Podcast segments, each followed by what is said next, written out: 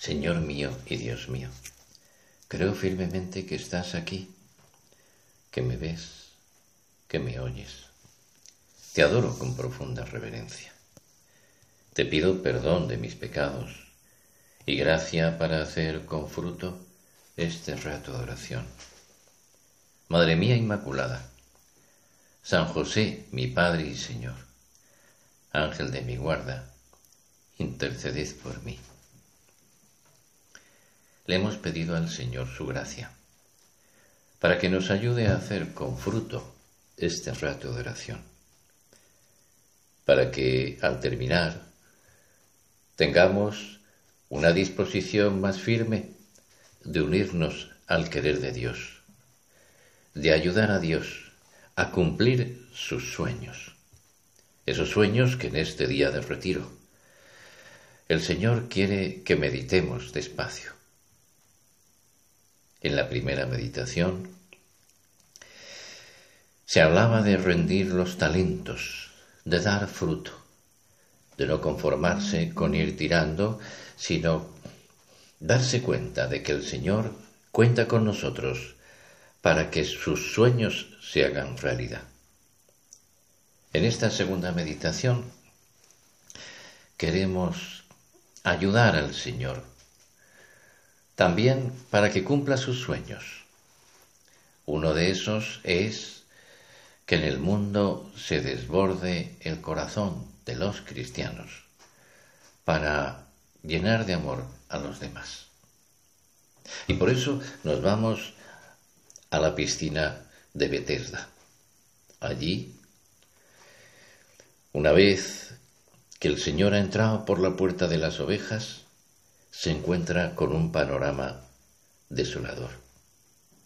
Se agolpan personas que están golpeadas por todo tipo de miserias humanas.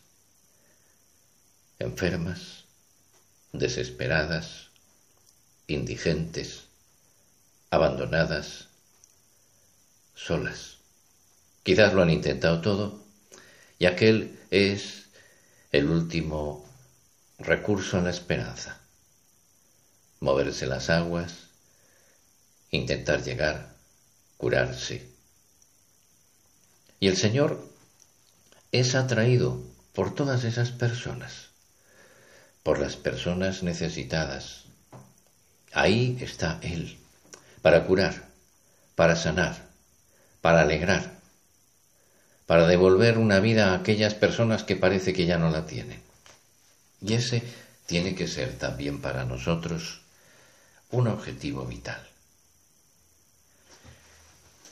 Ser esas personas que buscan a los demás. Decía San José María, y lo recordaba muchas veces al contemplar esta escena del Evangelio, decía, no me deja de interesar ninguna criatura, hijas e hijos míos. Deseo llevarlas todas a Dios. Me duelen las almas. A veces no entiendo cómo me aguantan el corazón y la cabeza. Este es el espíritu nuestro, sentir el lamento de tantos corazones áridos que parecen decirnos no tengo quien me dé una mano y me acerque a la luz y al calor de Cristo.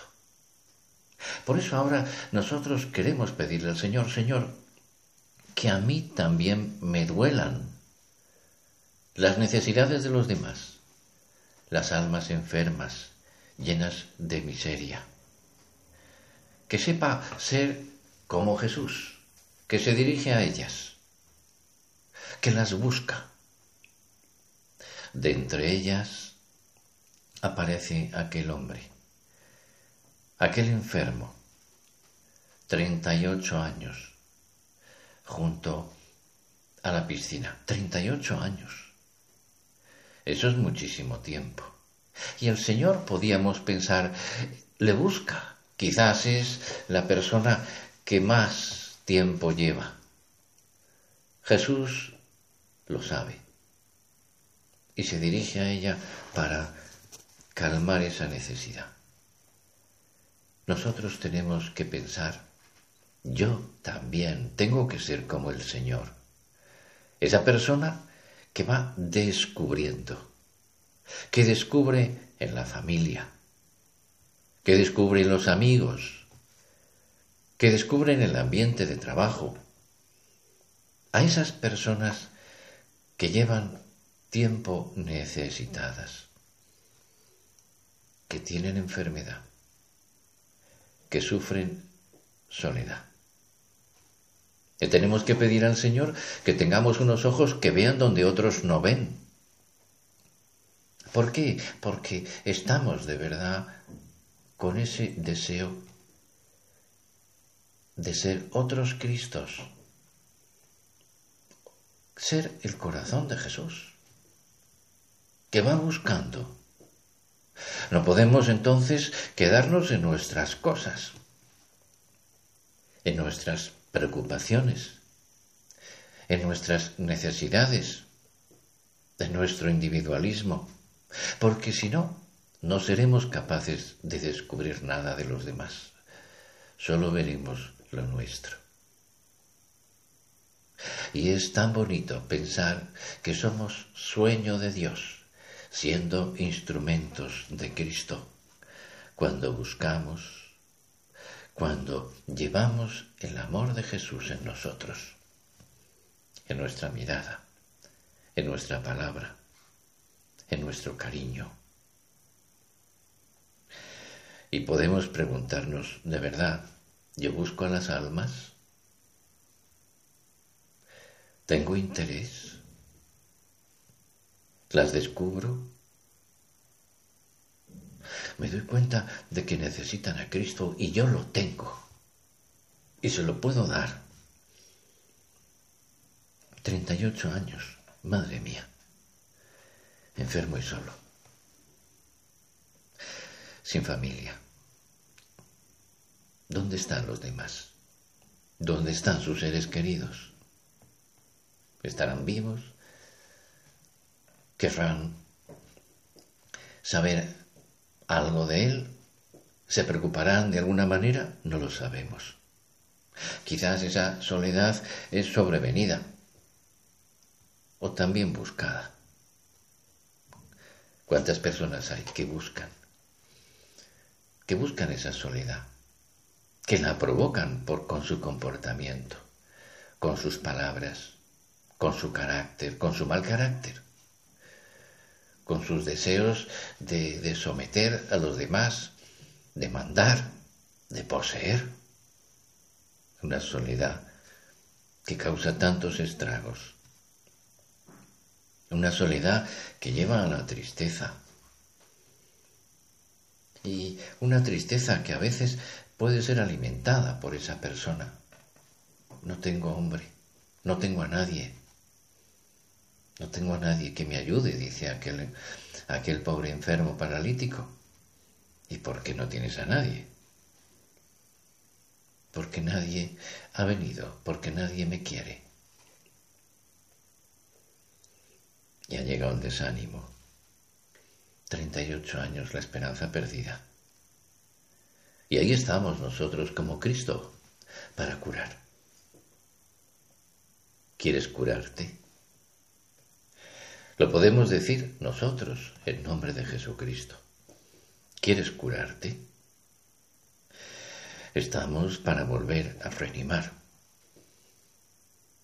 No se trata simplemente de dar un consuelo humano, de hacer un poco de compañía, sino de curar de verdad, de curar y reanimar a aquella persona que ha perdido toda esperanza, todo ánimo ayudar a salir de uno mismo, a salir del egocentrismo, de ese estar mirando continuamente la propia enfermedad, a no darse por vencido en el trato con los demás y procurar cambiar para evitar el ser rechazado.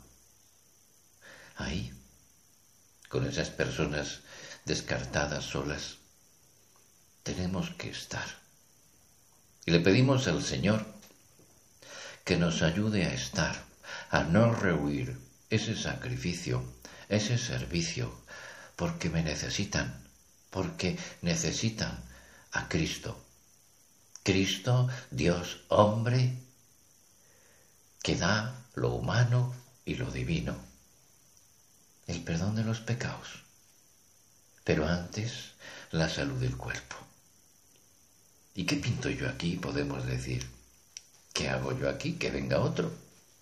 Yo no puedo más. Bastante tengo con lo mismo, con lo mío. Pues mira, piensa que si rezas te darás cuenta de que eres parte de ese sueño de Dios. De volver la vida. Quieres curarte, podemos decir, el cuerpo. Y podemos pensar en esas personas que nos rodean, padres que están con tantas limitaciones, hermanos, familiares enfermos, que exigen tiempo, que nos piden ese consuelo, consolar al afligido, consolar al triste, esa obra de misericordia. Hacer ese propósito, Dios mío, ayúdame a ser consolador. Consolador, dar consuelo, que no es simplemente acompañar a una persona enferma que es víctima de algo, eh, ser un paño de lágrimas, un poco de, mm, mm, de sentimiento, no. Es mucho más. En esa raíz hebrea, consuelo significa descanso,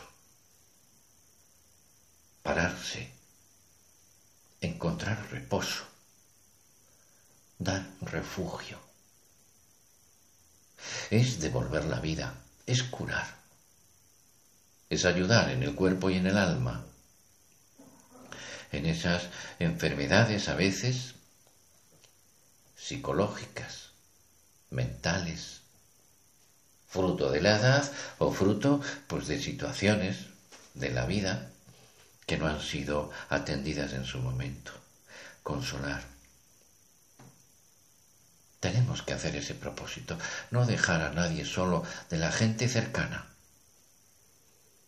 No preguntarnos ni decir qué pinto yo aquí, sino fiel salir al encuentro. Consolar para dar plenitud a una vida que está machacada por el dolor, machacada por la experiencia, a lo mejor eso, de una soledad, de un abandono, esas personas que se han quedado con la familia rota, desestructurada, que no tienen pues la alegría de poder decir pues mi vida está completa. Nosotros la tenemos que completar con la oración y también con esas palabras que van consolando, que dan, van dando plenitud, que ayudan a superar el dolor a vivir una vida plena en las circunstancias que ha tocado vivir a cada uno. Porque la felicidad está en el amor, no en la salud. No está en que todo vaya bien, no está en el dinero, está en, ese, en esa plenitud de vida que es el amar y ser amado. Y nosotros tenemos que hacer sentir a los demás el amor de Dios a través de nuestro cariño. Nos tenemos que preguntar, ¿yo dónde estoy? En la vida, decir, ¿qué cosas decir, estoy haciendo? Si estoy en lo mío o estoy en los de los demás. Si quiero decir al Señor, Señor, como tú con los apóstoles les llevaste a palpar la miseria, a ser hombres que aprendan la misericordia. Yo quiero también aprender. Ayúdame a responder, a responderte y decirte, Señor, cuenta conmigo. Cuenta conmigo para llevar a los demás esa compañía, el calor de un corazón cristiano, la palabra de un hombre de fe que sabe situar en la perspectiva sobrenatural la vida que nos toca vivir. y que se note que lo hago con gusto, que no sea como aquella mujer que estaba ingresada en un hospital y que tenía una visita, una amiga que le había ido a ver, y recibe la visita del director de la clínica. Un hombre que aparentemente habla con el enfermo, es amable y hace todo tipo de caricias. Y sin embargo, cuando sale de la habitación, el enfermo confiesa a su visita. Tengo mucha antipatía hacia este director. No decía por qué, pero aquella visita que conocía un poco la situación de aquel hospital, se había enterado de que ese visitante, ese director de la clínica, en realidad despreciaba al enfermo. Lo quería disimular, pero inconscientemente se notaba. Y claro, el enfermo se dio perfecta cuenta. Es decir, que no basta con sonreír, con tener una apariencia agradable. Si queremos ser de verdad Cristo, que sana, que cura, que toca el corazón de los demás, que eleva el ánimo, tenemos en primer lugar que cambiar nuestro corazón.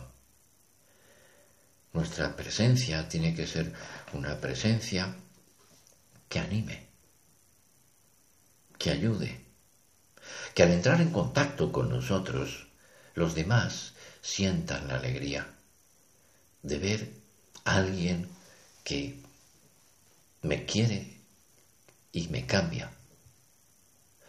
Como cuando San José María visitaba aquellos hospitales en los años 30 y los enfermos se alegraban, enfermos moribundos, se alegraban porque venía, porque tenía palabras, palabras humanas y palabras divinas, palabras de cariño y palabras de Dios. Por eso, no podemos dejar que nadie nuestro camino pueda decir no tengo hombre, sino que ese hombre, esa mujer que necesitan, tenemos que ser cada uno, cada uno de nosotros, con nuestro cariño, nuestro desinterés, un amor desinteresado, nuestra amistad, nuestra cercanía. Debemos ayudar a liberar esas almas, liberarlas de los rencores, liberarlas de los egoísmos, ayudar a que perdonen. ¿Y cómo?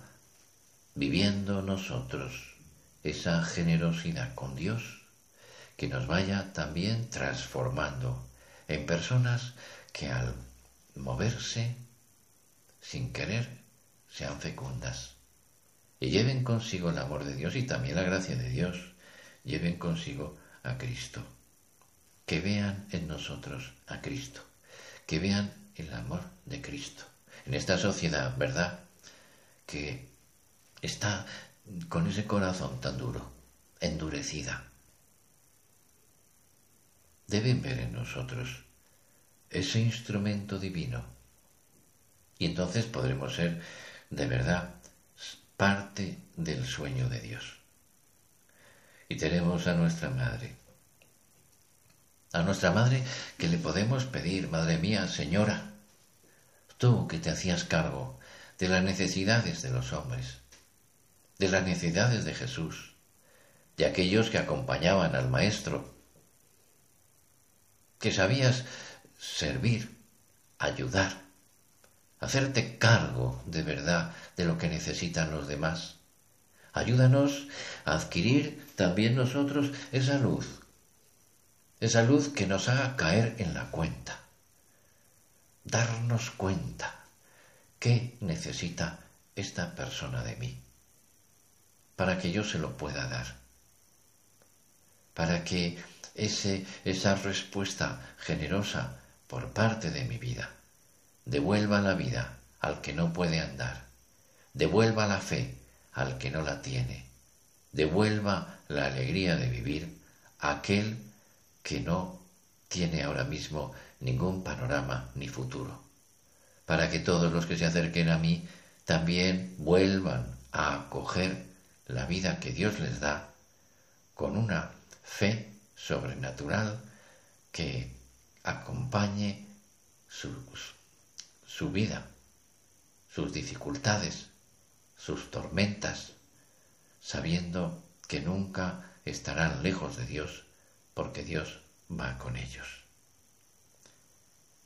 Te doy gracias, Dios mío, por los buenos propósitos, afectos e inspiraciones que me has comunicado en esta meditación. Te pido ayuda para ponerlos por obra. Madre mía Inmaculada, San José, mi Padre y Señor, Ángel de mi guarda, interceded por mí.